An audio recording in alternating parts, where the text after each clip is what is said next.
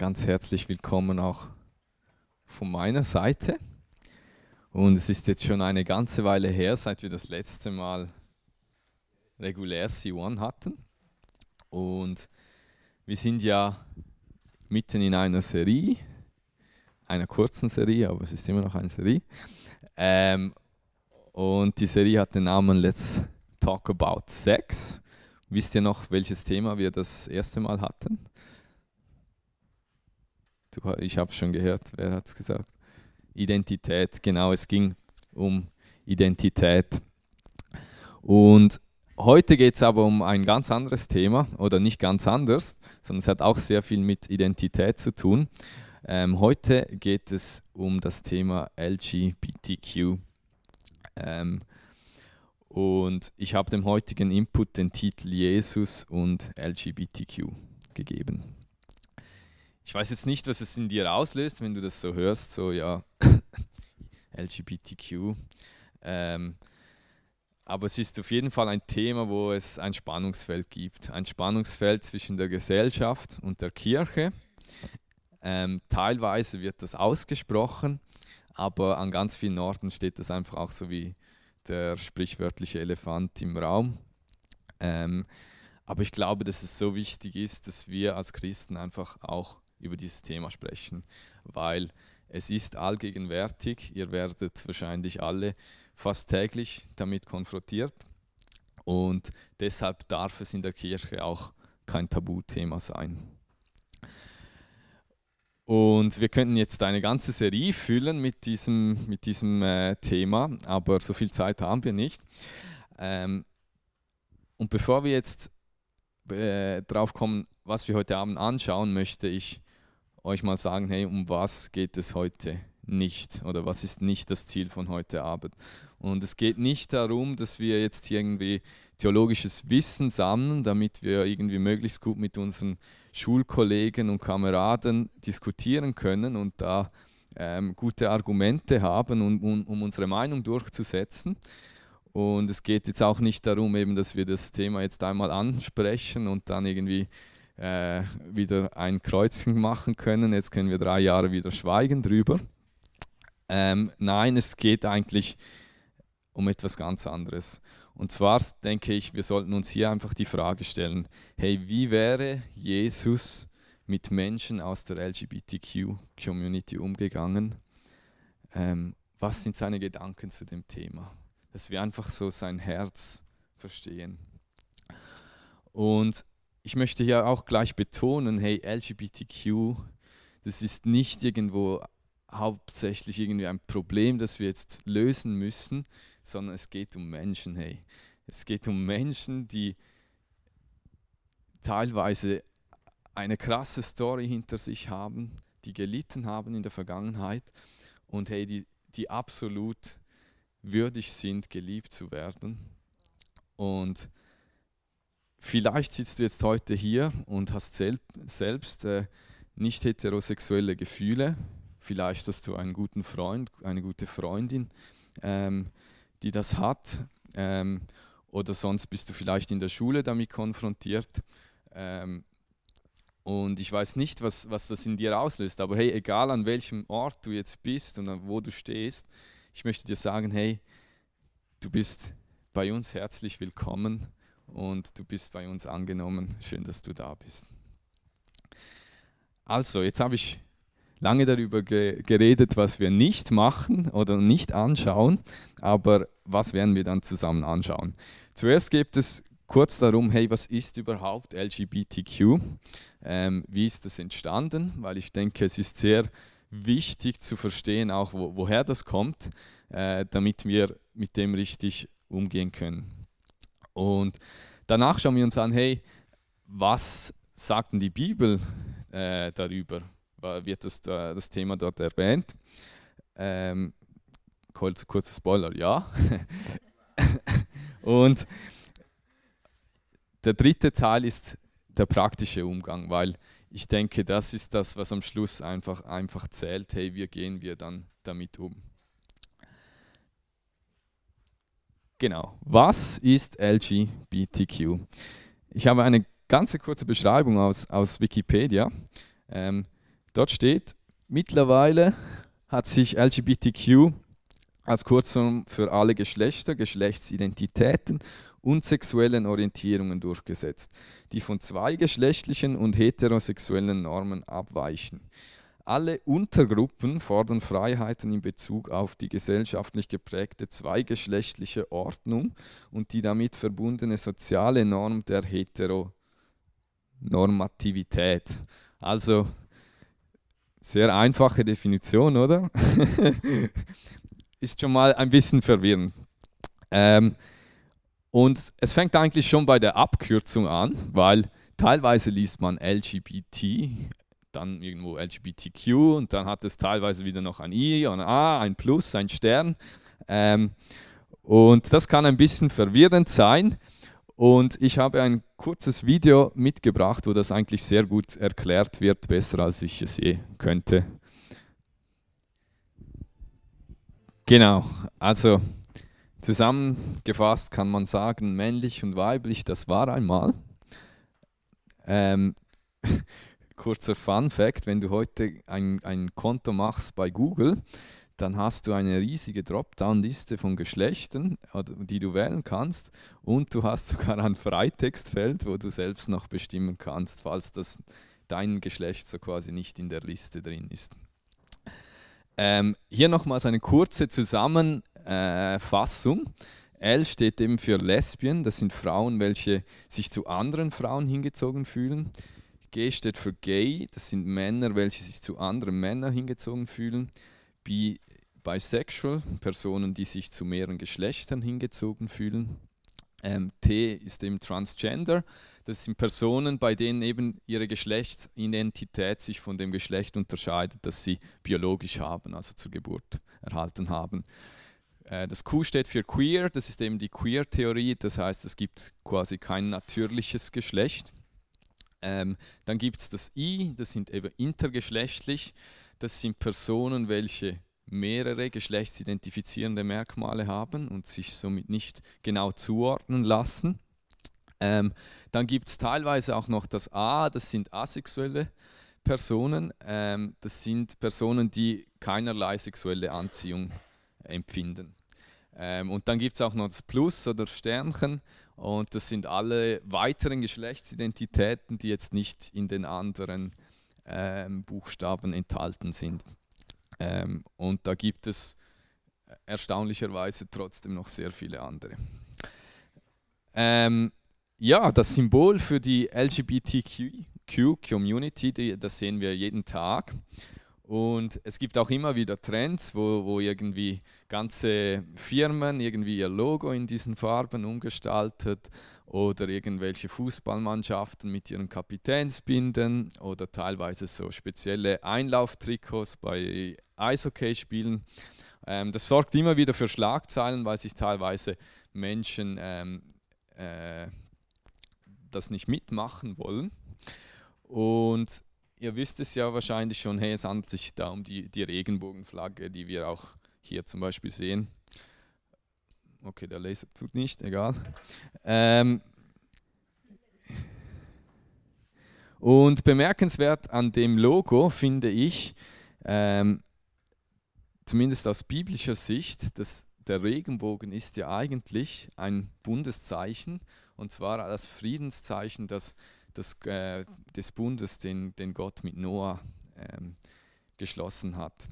Und du kannst die Geschichte gerne nachlesen, die steht im 1. Mose 9, falls dich interessiert. Aber heutzutage kannst du mal fragen, aber kaum jemand kennt noch diesen biblischen Hintergrund hinter dem Regenbogen. Regenbogen steht einfach für LGBTQ. Ähm, Genau. Ähm, ich möchte ganz kurz auf die Geschichte eingehen, weil ich denke, es ist wichtig ähm, zu sehen, weshalb sich das so entwickelt hat, wie ist denn das so gekommen. Ähm, und wir sehen eigentlich, dass diese, diese ganze Bewegung noch gar nicht so alt ist. Ähm, noch in den 1960er Jahren wurden nämlich Homosexuelle in der USA auf Grundlage der Sodomie-Gesetze strafrechtlich verfolgt. Und sie wurden dort diskriminiert. Und der Beginn des aktiven Widerstands ähm, lässt sich eigentlich auf die, auf die Stonewall-Unruhen haben, sie, haben die geheißen, in der Christopher Street. Das äh, haben die stattgefunden in New York vor 50 Jahren. Und die Homosexuellen durften sich teil nur in ganz bestimmten Orten aufhalten, äh, zum Beispiel in gewissen Bars. Und diesen Bars wurde dann zum Beispiel auch sogar verboten, dass sie Alkohol ausschenken. Also die wurden wirklich diskriminiert zu dieser Zeit. Und irgendwann haben sie sich dann eben versammelt und einen aktiven Widerstand gegen die, diese Diskriminierung gestartet. Und die ersten Christopher Street Liberation Day, das war quasi ein Gedenktag äh, zu, zu diesen ersten Unruhen, äh, die fanden 1970 statt. Und das war so eigentlich eine erste Parade von etwa 4000 Menschen. Und das war so die Geburtsstunde von der, ich sage jetzt mal, von der Gay Pride, wie wir sie heute kennen, wie sie beispielsweise in, in Zürich jedes Jahr stattfindet. Ähm, unter dem Namen Zürich Pride. Ähm, die Gay Community wurde dann auch durch die AIDS-Pandemie erschüttert. Und am Ende dieser, das war etwa 1988, versammelten sich dann äh, sehr viele Gay-Aktivisten und erarbeiteten dann so ein, ein vier, äh, vier Punkte Agenda, um die Wahrnehmung eben dieser, dieser schwulen Community zu ändern. Und so entstand das Buch After the Ball von Marshall Kirk. Und das hat mit großem Erfolg eigentlich das Umdenken ähm, angetrieben in der Gesellschaft. Und ich denke, dass was an dieser Stelle ganz wichtig ist, dass wir verstehen, diese Community ist aus einer wirklichen Not entstanden. Hey, diese Leute wurden benachteiligt, sie wurden diskriminiert, sie wurden unterdrückt und sie werden es teilweise immer noch. Also zum Beispiel in Saudi-Arabien ähm, steht Homosexualität unter Todesstrafe, auch noch heute. Und gerade im, im, christlichen Kuchen geht das so ein bisschen unter, dass, dass diese Community eigentlich aus einer Not entstanden ist und dass diese Leute Dinge erleben mussten, die wir wirklich einfach niemanden wünschen. Und sie wurden damals schon von, äh, von der Gesellschaft und teilweise auch von der, von der Kirche verurteilt, weil sie äh, angeblich Gottes Liebe ähm, nicht verdient haben und der Tod die gerechte Strafe für sie sei. Und wir sehen, dass in den letzten Jahren hat die Community ja riesigen Aufschwung äh, erlebt und immer mehr Menschen bekennen sich auch da offen zu, zu dieser Community. Ähm, auch weil sie keine Angst mehr haben müssen, irgendwie diskriminiert zu werden. Und es geht dann teilweise, zum Beispiel in den USA, an den Colleges geht es teilweise schon fast so weit, dass es schon fast cool ist, schwul zu sein. Und es ist schon krass, dass man früher quasi dafür verfolgt wurde und heute wird man schon fast gehypt. Also es ist ein, eine riesige Entwicklung, die, ja, die da stattgefunden hat. Ähm, vielleicht noch ein ganz kurzer Exkurs in die Rechtslage in die Schweiz. Wir hatten ja letztes Jahr eine Abstimmung und seit Juli letztes Jahr besteht die Möglichkeit zur gleichgeschlechtlichen Ehe auch in der Schweiz.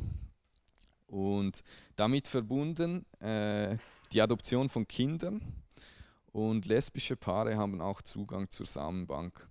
Ähm, was noch verboten bleibt, ist die anonyme Samenspende, Eizellenspende und auch Leihmutterschaft. Ähm, genau, so viel eigentlich zur Geschichte dieser äh, Community. Und ich habe mich dann gefragt, hey, es ist omnipräsent, aber wie viele Leute betrifft, betrifft das denn ungefähr? Ähm, ich habe eine Statistik gefunden, ist jetzt ein bisschen klein, aber ich glaube, man kann es lesen. Ähm, und wir, ich möchte hier sagen, hey, wir wissen nicht, ob wir diesen Zahlen trauen können. Hier steht es, es haben 20.000 Personen fast mitgemacht. Ähm, und interessant ist aber schon, dass wenn wir jetzt zum Beispiel die Gen Z äh, nehmen, das sind alle, die mit Jahrgang 1997 oder später, zählen sich 4% zu Transgender, 4% zu Homosexuellen, 4, äh, 9% bisexuell, das kann ich nicht lesen, das ist glaube ich eine 2, äh, omnisexuell, dann 2% asexuell und 1% sonstiges. Und was ganz interessant ist, ist, oder, wenn wir da ein bisschen runtergehen in die älteren Generationen, das 1946 bis 1964, das sind die Babyboomers, das sind vielleicht eure Großeltern oder teilweise vielleicht auch Eltern. Und dort war das noch überhaupt nicht verbreitet, oder? Oder ähm, also dort waren eben 1% homosexuell, 2% bisexuell. Und da sehen wir schon diesen Generation Gap, auch wenn wir vielleicht diesen Zahlen nicht komplett trauen können, aber dieser Generation Gap, der existiert. Also früher war Homosexualität eine Straftat und heute ist es eben schon fast das Gegenteil, sondern es wird schon fast gefeiert. Und behalte das einfach im Hinterkopf, diesen Generation Gap, wenn, wenn du mit älteren Leuten besonders äh, darüber diskutierst. Und ich glaube eben, wenn wir, wenn wir sehen, woher diese Community kommt, aus dieser Not, dann ist es auch einleuchtend, warum es, warum es diesen Schrei in der Gesellschaft gegeben hat und warum sie sagen, hey, nein, das ist doch völlig okay. Und ähm, das kommt daher, weil wir Christen, aber auch die Gesellschaft, diese Menschen an die Wand gedrückt haben und über sie geurteilt haben und gesagt haben, hey, ähm, es ist nicht okay. Und irgendwann ist dann dieser Schrei rausgekommen, hey, und sie haben einfach gesagt, hey, lass mich doch leben. Ich bin halt so. Und stell dir vor, du hättest nicht das Privileg gehabt, dass deine Kämpfe als heterosexueller Mensch gesellschaftlich anerkannter wären, wenn du quasi als heterosexueller Mensch in ihrer Position wärst. Du würdest wahrscheinlich genauso gleich reagieren und genau gleich emotional zurückschlagen und, und sagen, hey, ich bin doch so. Und unsere Gesellschaft ist heutzutage an, an dem Punkt, wo sie sagt, hey, unsere Gefühle sind unsere Identität. Und das ist der Punkt, wo die Bibel der Gesellschaft widerspricht. Wir sollen uns nämlich nicht von unseren Gefühlen leiten lassen, sondern von Gottes Geist. Und Gott definiert unsere Identität. Egal, ob wir das jetzt gerade fühlen oder nicht. Und es ist schon krass, also wenn du zum Beispiel heute auf Netflix gehst und irgendwie eine neue, neu produzierte Serie anschaust, du findest kaum noch was, wo du mindestens irgendwie ein LGBTQ-Paar oder so hat, hat es praktisch immer dabei. Ist euch das schon mal aufgefallen? Und die Gesellschaft sagt heutzutage, hey, probier es aus. Du, wie willst du wissen, dass du heterosexuell bist, wenn du es wenn du es nicht ausprobiert hast mit deinem Mann oder mit deiner Frau. Und nochmals, hey, unsere Gefühle sind nicht und bestimmen nicht unsere Identität. Und ich glaube, es ist wichtig, dass wir nicht leichtfertig mit dem Thema umgehen, sondern dass wir einfach weise sind. Und deshalb wollen wir jetzt auch in die Bibel eintauchen und schauen, hey, was sagt die Bibel dazu?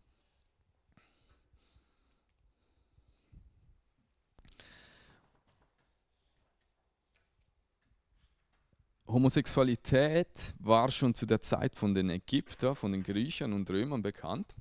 Ähm, das ist auch dokumentiert. Man, man sieht viele äh, Zeichnungen und auch Skulpturen und auch Schriften, die das dokumentieren. Und es war auch schon dort ein Gesellschaftsthema. Und genau deshalb wird es auch in der Bibel aufgenommen, oder? Warum, warum sollte in der Bibel etwas darüber, zum Beispiel, warum sollte Paulus ähm, über, die, über das Thema schreiben, wenn es, wenn es nicht re eine Relevanz hätte, gehabt hätte für, für die Gemeinde damals? Ähm, genau, wir sehen uns jetzt zuerst mal Homosexualität an. Das betrifft die, die Buchstaben L für lesbisch, G für gay, also schwul, und B für bisexuell.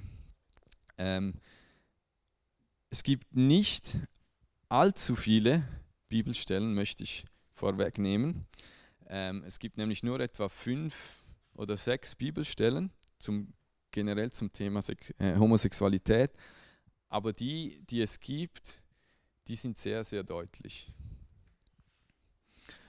Ähm, genau, und sie sind auch über mehrere Kulturen hinweg, also sie, sind, sie reichen von, von Mose bis Paulus und auch über eine längere Zeitspanne. Und wir sehen, dass die Bibel aber ein, ein klares Statement hat über die Kulturen weg und auch über die Zeit weg. Genau, das noch kurz als Nebenbemerkung. Und das sind zum Beispiel drei Bibelstellen zur Homosexualität. Ich lese die euch kurz vor. Römer 1, Verse 25 bis 27. Sie haben die Wahrheit über Gott verdreht und ihrer eigenen Lüge geglaubt. Sie haben die Schöpfung angebetet und ihr gedient und nicht dem Schöpfer. Ihm allein aber gebühren Lob und Ehre bis in Ewigkeit. Amen. Weil die Menschen Gottes Wahrheit mit Füßen traten, gab Gott sie ihren Leidenschaften preis, durch die sie sich selbst entehren. Die Frauen haben die natürliche Sexualität aufgegeben und gehen gleichgeschlechtliche Beziehungen ein. Ebenso haben die Männer die natürliche Beziehung zur Frau mit einer unnatürlichen vertauscht. Männer treiben es mit Männern, ohne sich dafür zu schämen und lassen ihrer Lust freien Lauf. So erfahren sie die gerechte Strafe für ihren Götzendienst am eigenen Leib. Zweite Bibelstelle 1. Korinther 6, 9 bis 10. Ist euch denn nicht klar, dass für Menschen, die Unrecht tun, in Gottes Reich kein Platz sein wird? Täuscht euch nicht, wer sexuell unmoralisch lebt, Götzen anbetet, die Ehe bricht, wer sich von seinen Begierden treiben lässt und homosexuell verkehrt, wird nicht in Gottes Reich kommen. Auch kein Dieb, kein Habgierer, kein Trinker, kein Verleumder oder Räuber. Und nach 3. Mose 2013 das war, ist ein Auszug aus dem Gesetz. Wenn ein Mann mit einem anderen Mann schläft, ist dies eine abscheuliche Tat. Beide sollen mit dem Tod bestraft werden. Ihre Schuld fällt auf sie zurück. Ich habe jetzt exemplarisch diese drei rausgesucht. Ihr seht dort unten nochmals zwei Bibelstellen, ähm, die ihr bei Interesse noch nachlesen könnt. Aber ich denke, es gibt hier ein ganz klares Fazit. Und es wird auch oft gesagt, hey, dass das irgendwie kulturell bedingt war. Aber wenn, wenn wir diese Bibelstellen lesen und versuchen, so ein bisschen Gottes Herz zu spüren, dann muss man schon einfach klar sagen, dass in Gottes Augen die Ausübung von Homosexualität einfach Sünde ist. Ich denke, das müssen wir einfach so klar sagen, auch wenn das die Gesellschaft nicht gerne hört. Unter dem Gesetz des Moses stand es sogar unter Todesstrafe. Wie ganz viele andere Sachen auch. Was ich hier noch betonen will, es geht hier um die Ausübung von Homosexualität. Es geht nicht darum, homosexuelle Gefühle zu haben. Das sind zwei verschiedene Sachen. Auf was ich auch eingehen will, ist auf die Queer-Theorie. Die besagt ja, es gibt kein natürliches oder normales Geschlecht. Und auch hierzu bin ich der Meinung, dass die Bibel eine klare Stellung nimmt. Ähm, wir lesen zusammen 1. Mose 1, Verse 25 bis 28. Da steht, und Gott sprach, lasst uns Menschen machen als unser Bild, uns ähnlich. Sie sollen herrschen über die Fische des Meeres und über die Vögel des Himmels und über das Vieh und über die ganze Erde und über alle kriechende Tiere, die auf der Erde kriechen. Das ist aus der Schöpfungsgeschichte. Und Gott schuf den Menschen als sein Bild, als Bild Gottes schuf er ihn, als Mann und Frau schuf er sie. Und Gott segnete sie und Gott sprach zu ihnen, seid fruchtbar und vermehrt euch und füllt die Erde und macht sie euch untertan und herrscht über die Fische des Meeres und über die Vögel des Himmels und über alle Tiere, die sich auf der Erde regen. Und wenn wir die Bibel als Basis nehmen und auch diesen Bibeltext, dann müssen wir auch hier eine klare Stellung beziehen, weil es heißt hier, hey, Gott hat den Menschen geschaffen als Mann und als Frau. Ein, ein ganz klares Geschlecht. Und ja, ich weiß, es gibt Menschen, die eben ohne klare äh, Geschlechtsmerkmale geboren werden. Das ist eben der Buchstabe I, intersexuell. Und das ist aber ein statistisch verschwindend kleiner Teil. Zum Buchstaben T, Transsexualität, konnte ich leider jetzt keine spezifische Bibelstelle finden. Und das ist auch ein sehr komplexes Thema. Ähm, ja, das, das, ich denke, von, dies, von all diesen Buchstaben ist es wahrscheinlich der, das Komplexeste, um zu analysieren, ähm, weil wir auch jetzt mit der modernen Medizin einfach ganz andere Möglichkeiten haben ähm, wie damals. Aber ich denke trotzdem, dass auch die Bibelstelle, die wir hier sehen, auch, auch Gottes Herz darin gezeigt hat und gezeigt hat, hey, er hat, als er dich geplant hat, hat er dich mit einem klaren Geschlecht als Mann oder als Frau geplant. Und ist vielleicht jetzt ein bisschen provokant, aber ich glaube, wir Menschen müssen einfach mal aufhören, Gott zu spielen und anfangen, gewisse Dinge zu akzeptieren. Und akzeptieren, dass er uns einfach perfekt geschaffen hat, so wie wir sind, in seinem Ebenbild und zwar unabhängig davon, was unsere Gefühle jetzt sagen. Ob, das, ob wir uns jetzt schön fühlen oder so. Gott hat uns so geschaffen. Und in seinen Augen sind wir schön, in seinen Augen sind wir perfekt. Und die Frage ist, ob du das auch glaubst. Ein Argument, das man ja häufig hört, ist so, äh, ist, dass sexuelle Orientierung angeboren ist. Ich kann nichts dafür, ähm, ist angeboren. Aber wie entsteht das überhaupt, äh, diese sexuelle Orientierung? Und damit hat sich die Wissenschaft schon also wirklich intensiv befasst. Und es ist auch sehr, sehr komplex, weil es sind komplexe Zusammenhänge. Ähm, und es wird immer noch viel geforscht in dem Bereich und es gibt keinen abschließenden Befund, wa warum, also was genau die Ursache ist für, äh, für sexuelle Orientierung. Es gibt sowohl Studien, die sagen, hey, die sexuelle Orientierung ist angeboren. Und dann gibt es andere Studien, die haben herausgefunden, dass bei einer Mehrzahl der Menschen äh, Erlebnisse, zum Beispiel in der Schwangerschaft, bei der Geburt, psychologische Traumata, Unfälle, Gewalt, Krankheit oder eben auch sexuelle Erfahrungen entscheidend sind. Und mittlerweile sind die Wissenschaftler eigentlich so weit, dass sie sagen, hey, es ist eine komplizierte Mischung aus Genen und Erlebnissen, die zur sexuellen Orientierung führen. Ähm, und in vielen Fällen gibt es eben einen psychologischen Hintergrund beispielsweise Erlebnisse aus der Kindheit, ähm, wie die Beziehung zum gleichgeschlechtlichen Elternteil oder ähm, der Vater ist abgehauen oder die, oder die Mutter, es ist ein Scheidungskind, Missbrauch. All diese Sachen, es ist extrem komplex und nicht, ähm, das alles beeinflusst eben unsere Identität, wer wir sind und auch die Sexualität. Und ein zweites Argument, das man auch häufig hört, es kommt in der Natur vor. Das ist auch korrekt. Du kannst das äh, in der Natur beobachten. Ähm, aber es gibt zum Beispiel in der Natur auch eine Heuschreckenart, die beim Sex ihren Partner frisst. Und wenn du jetzt dieses Argument wieder gleich nimmst, dann würdest du sagen, hey, okay, gut, dann können wir auch beim Sex unseren Partner essen. Ist ja auch okay ähm, gibt, kommt ja in der Natur vor. Und deshalb finde ich, das Argument hinkt ein bisschen, ähm, wenn man einfach sagt, okay, es kommt in der Natur vor. Yes. Aber eigentlich soll das heute jetzt eben keine Theologie-Lektion sein.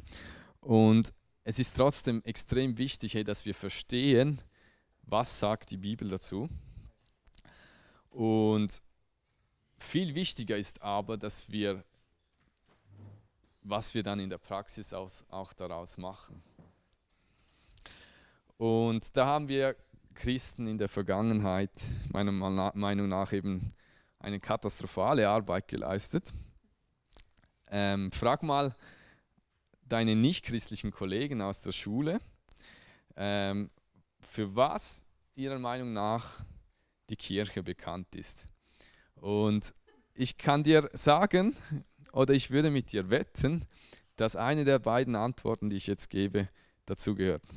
Und zwar entweder die Kirche ist gegen Sex vor der Ehe oder die Kirche ist gegen Homosexuelle. Das sind so die, die Top-Antworten, die auch bei einer Umfrage genannt wurden. Und das ist schon krass. Statt dass genannt wird, hey, dass wir für Hoffnung, für Vergebung, für Liebe stehen, wird genannt, für was, gegen was wir kämpfen. Und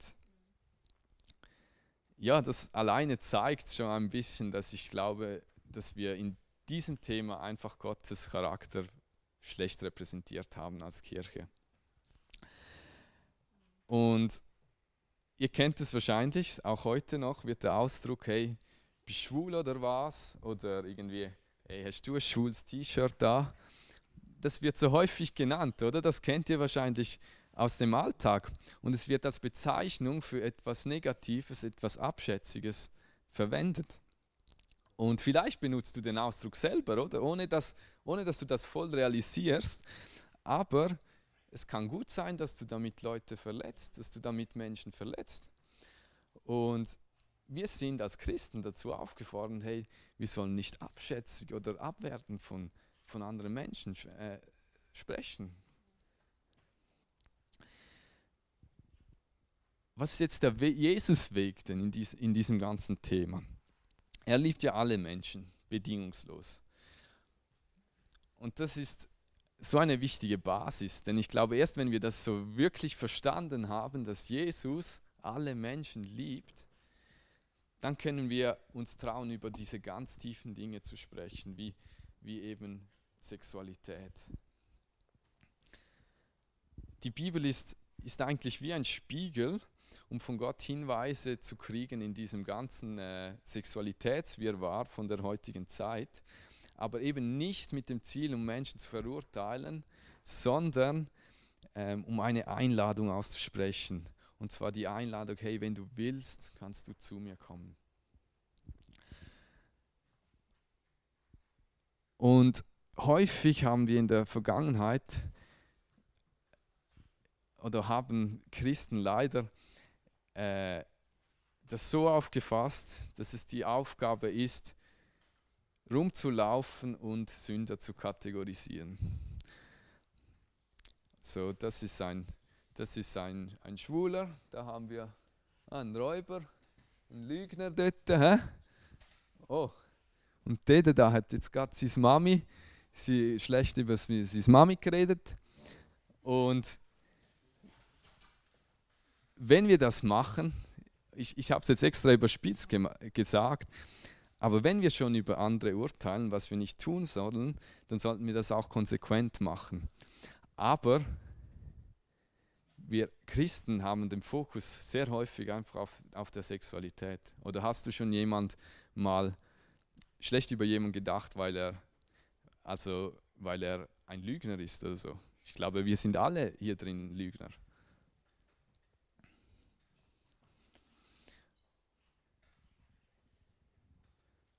es ist so wichtig, dass wir wissen, Herr Jesus liebte bedingungslos, aber ohne lieblos und ohne gleichgültig zu sein. Und er hatte keine Homophobie, auch wenn wir das teilweise haben. Und wir sehen das so schön in einer Geschichte in Johannes 8. Das ist die Geschichte mit der Ehebrecherin. Und die wollen wir jetzt kurz zusammen anschauen, weil ich finde, sie zeigt einfach so schön auf, wie Jesus damals mit Menschen, die aus Gesetzessicht sündig waren, umgegangen ist. Johannes 8, Verse 1 bis 11. Jesus aber ging zum Ölberg. Früh am Morgen war Jesus wieder im Tempel. Das ganze Volk versammelte sich um ihn und er setzte sich und begann zu lehren. Da kamen die Schriftgelehrten und die Pharisäer mit einer Frau, die beim Ehebruch ertappt worden war. Sie stellte sie in die Mitte, sodass jeder sie sehen konnte. Dann wandten sie sich an Jesus. Meister, sagten sie, diese Frau ist eine Ehebrecherin. Sie ist auf frischer Tat ertappt worden. Mose hat uns im Gesetz befohlen, solche Frauen zu steinigen. Was sagst du dazu? Mit dieser Frage wollten sie Jesus eine Falle stellen, um dann Anklage gegen ihn erheben zu können. Aber Jesus beugte sich vor und schrieb mit dem Finger auf die Erde. Als sie jedoch darauf bestanden, auf ihre Frage eine Antwort zu bekommen, richtete er sich auf und er sagte zu ihnen, wer von euch ohne Sünde ist, der soll den ersten Stein auf sie werfen. Dann beugte er sich wieder vor und schrieb auf die Erde. Von seinen Worten getroffen, verließ einer nach dem anderen den Platz. Die Ältesten unter ihnen gingen als Erste. Zuletzt war Jesus allein mit der Frau, die immer noch dastand, wo ihre Ankläger sie hingestellt hatten. Er richtete sich auf. Wo sind sie geblieben? fragte er die Frau. Hat dich keiner verurteilt? Nein, Herr, keiner, antwortete sie. Da sagte Jesus, ich verurteile auch dich auch nicht. Du darfst gehen, sündige von jetzt an nicht mehr. Hey, und diese Geschichte zeigt, so, ich bin immer wieder überwältigt von dieser Geschichte, weil sie einfach Gottes Herz, seine Liebe und seine Güte einfach aufzeigt. Und die Rechtslage war klar. Die Pharisäer hatten, hatten recht. Gemäß Gesetz hat die Frau die Todesstrafe verdient gehabt. Wie im Übrigen eben auch Menschen zu der damaligen Zeit, die Homosexualität ausübten. Aber Jesus hat die Frau nicht verurteilt, sondern, und ich liebe dieses Detail, er steht auf zu ihr, richtet sich auf, um ihr auf Augenhöhe zu begegnen und er vergibt ihr. Und er wäre der Einzige gewesen von all den Anwesenden, der ohne schlechtes Gewissen einen Stein hätte werfen dürfen weil er ohne Sünde war. Aber nein, er hat die Frau bedingungslos geliebt und er hat sie angenommen. Und aus Gottes Perspektive ist auch Homosexualität oder alle diese anderen Buchstaben, die, die noch da drin sind in diesem LGBTQ, auch nur ein Teil unseres menschlichen Daseins, das nicht in Ordnung ist.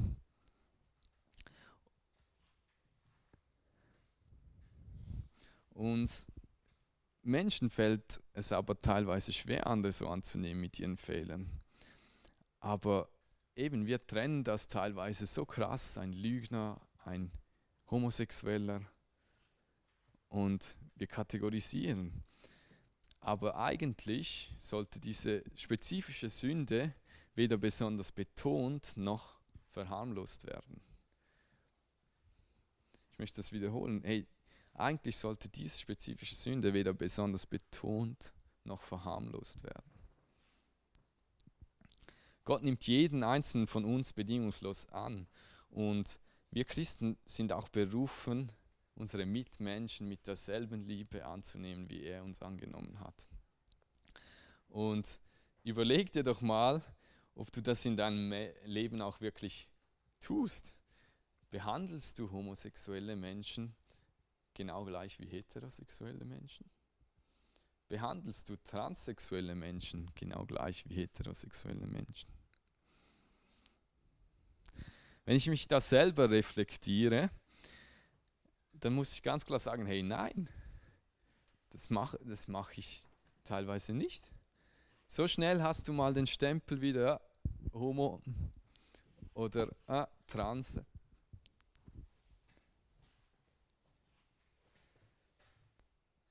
Aber das ist nicht richtig, das ist nicht der Weg, den Jesus getan hat. Jesus hat sich nicht gesträubt, Sünde anzusprechen. Wir sehen das so oft in der Bibel, aber er hat das eben aus voller Liebe und voller Mitgefühl getan. Und er ist diesen Personen auch nicht aus dem Weg gegangen, sondern er ist auf sie zugegangen und hat ihnen die Hand ausgestreckt.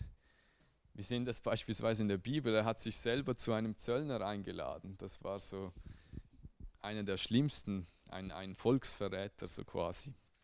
Und Jesus hat, hat sich aktiv zu den Sündern gesellt.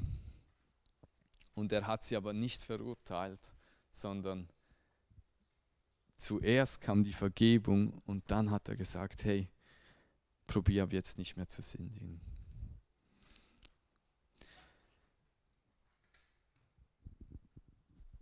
Gerade wenn du Christ bist und wenn du nicht heterosexuelle Gefühle in deinem Leben hast, dann kann diese Welt ein sehr, sehr einsamer Ort sein. Weil häufig bist du dann in der Church wegen deinen nicht sexuellen, äh, nicht heterosexuellen Gedanken nicht ganz akzeptiert, aber gleichzeitig bist du auch von der LGBTQ-Community nicht voll akzeptiert, weil du andere moralische Vorstellungen hast. Und das ist ein sehr einsamer Ort. Und es gibt viele Menschen, die sich dann für das schämen und sich selber verurteilen. Und ich glaube einfach, es ist wichtig an dieser Stelle zu erwähnen, ich glaube, dass Sexualität immer veränderbar ist. Und zwar in alle Richtungen. Und wofür ich die Gesellschaft wirklich kritisieren muss, ist Folgendes. Es wird völlig akzeptiert, wenn ein heterosexueller Mensch sich entscheidet, nicht mehr heterosexuell zu sein. Aber in die andere Richtung, wenn jemand Homosexuelles plötzlich heterosexuell werden will und du das unterstützt als Christ, dann wirst du sofort als homophob ähm, abgestempelt, als intolerant und das ist ein bisschen eine, ja, wie sagt man, eine, eine zwei, zweideutige moralische Einstellung, oder?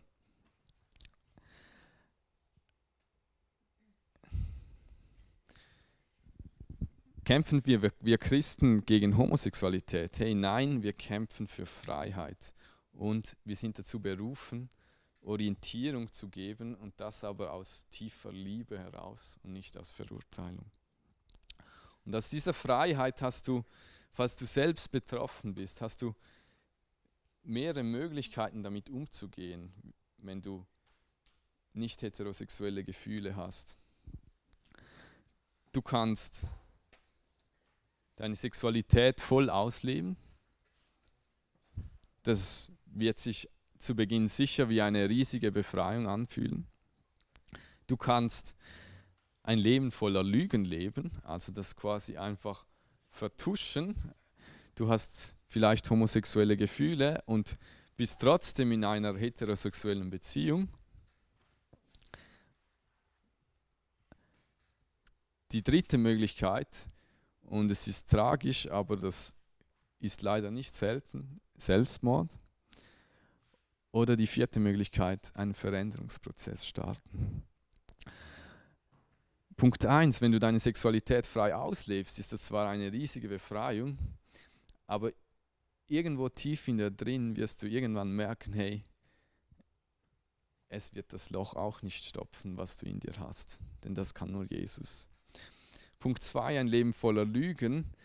Ähm, also wenn du zum Beispiel homosexuelle Gefühle hast, aber in einer heterosexuellen Beziehung bist, das ist extrem anstrengend und ermüdend.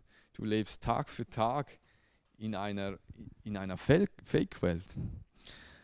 Punkt 3, hey, Selbstmord, das ist Realität. Statistisch gesehen ist es sehr viel wahrscheinlicher, dass wenn du ähm, Teil bist der LGBTQ-Community, dass, dass du gemobbt wirst. Und es ist nicht äh, selten, dass sich Leute dann auch das Leben nehmen. Und das ist, das ist tragisch und das wünschen wir niemand. Aus welchem Grund auch immer, hey, es gibt immer einen Ausweg, es gibt immer einen besseren Weg, als sich selbst das Leben zu nehmen. Und ich glaube, es, letztlich gibt es nur einen, einen, einzigen, einzigen Weg, wenn du echte Freiheit erleben willst. Und das ist Punkt 4. Du musst Jesus kennenlernen und mit ihm einen Veränderungsprozess starten. Und das geht nur, wenn du das von dir aus willst. Aber das ist kein einfacher Weg, ja, er ist sogar steinig und schwer. Aber als Christen wissen wir, dass unser altes Leben eine Beendigung gefunden hat und Gott hat alles neu gemacht. Und das Ändern dieser Sexualität ist eine Frucht von den inneren Prozessen. Wir sehen das zum Beispiel in, in Römer 12, dass eine Veränderung möglich ist. Da steht, ich habe euch vor Augen geführt, Geschwister, wie groß Gottes Erbarmen ist. Die einzige angemessene Antwort darauf ist die, dass ihr euch mit eurem ganzen Leben Gott zur Verfügung stellt und euch ihm als ein lebendiges und heiliges Opfer darbringt, an dem er Freude hat. Das ist der wahre Gottesdienst und dazu fordere ich euch auf. Richtet euch nicht länger nach den Maßstaben dieser Welt, sondern lernt in einer neuen Weise zu denken, damit ihr verändert werden und beurteilen könnt, ob etwas Gottes Wille ist ob es gut ist, ob Gott Freude daran hat und ob es vollkommen ist. Und es geht nicht darum, dass wir irgendwie versuchen, unsere Sexualität umzupolen. Nein, es geht darum, dass unser ganzes Wesen so umgestaltet wird, dass wir ihm immer ähnlicher werden. Und das betrifft alle Bereiche deines Lebens. Und Jesus möchte dir eine neue Identität geben, respektive er hat sie dir schon gegeben. Und er möchte dich verändern, immer mehr und mehr in sein Ebenbild.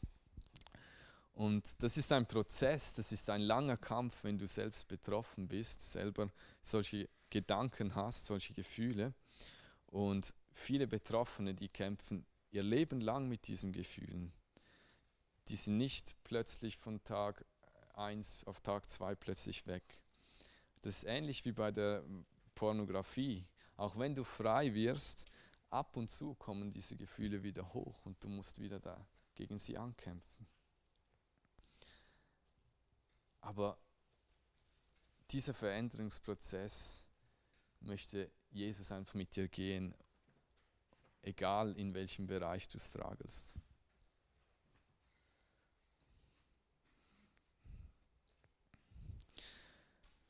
Und ich glaube, wir als Christen sind einfach dazu berufen, dass wir Menschen darin unterstützen, dass sie Jesus begegnen können und dass sie von ihm verändert werden. Wir können diese Veränderung nicht generieren, sondern das ist etwas, was er machen muss. Aber wir können ihnen dabei helfen. Und die Band darf langsam nach vorne kommen. Ähm, eben nochmals, falls du selber betroffen bist, hey, komm heraus aus deinem Gefängnis, hol dir Hilfe und deine Identität ist keine Krankheit, sondern sie ist eben eine Folge von diesen komplexen Prozessen. Und öffne einfach Gott dein Herz. Gerade auch vielleicht wurdest du von, von Christen in der Vergangenheit verletzt in diesem, in diesem Bereich. Und wenn du einen Veränderungswunsch hast in deiner Sexualität, hey, komm zu Gott. Starte diesen Prozess und such dir jemand, der dich begleitet darin. Falls du selber nicht betroffen bist, vielleicht hast du in der Vergangenheit Menschen, ohne es zu wissen, verletzt, indem sie die, du sie einfach aufgrund ihrer Sexualität oder einfach weil sie anders sind, verurteilt und in eine Schublade gesteckt hast. Ich habe das häufig gemacht, wenn ich ehrlich bin. Bitte um Vergebung, falls du Menschen deshalb verurteilt hast. Ich glaube, wir müssen zu dem Punkt kommen, wo wir umkehren und einfach wieder zu dem Punkt zurückkehren, wo wir sagen, hey, wir brauchen alle einen Retter. Wir sitzen alle im selben Boot. Ich möchte nochmals zusammenfassen.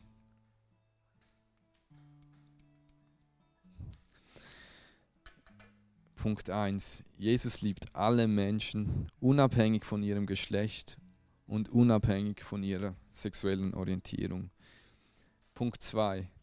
Die Bibel definiert Homosexualität klar als Sünde, die weder besonders betont noch verharmlost werden sollte. Punkt 3.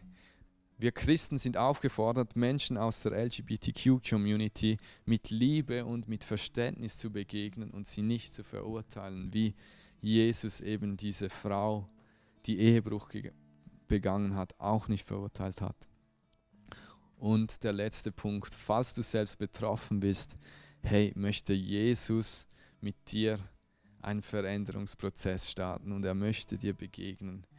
Falls das dein tiefer Wunsch ist, dann lad ihn ein und lass dich verändern.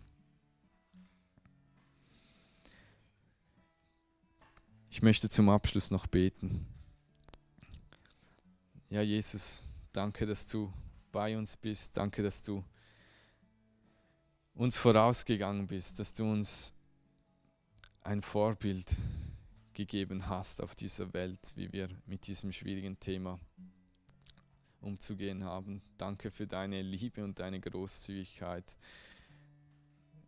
Nur dank deiner Gnade können wir vor dir stehen und wissen, dass, ja, dass du uns keine unserer vielen Sünden anrechnest. Und danke, dass du einfach Liebe hast für uns. Wenn du uns anschaust, dass du nur diese Liebe in dir siehst. Und verändere uns mehr und mehr, dass wir das auch sehen in unseren Mitmenschen, egal ob wir sie mögen oder nicht, egal wie, wie ihre sexuelle Orientierung aussieht. Dass wir einfach Menschen so sehen dürfen, wie du sie siehst. Und dass wir mehr und mehr das Menschliche einfach ablegen dürfen und ganz verändert werden. Amen.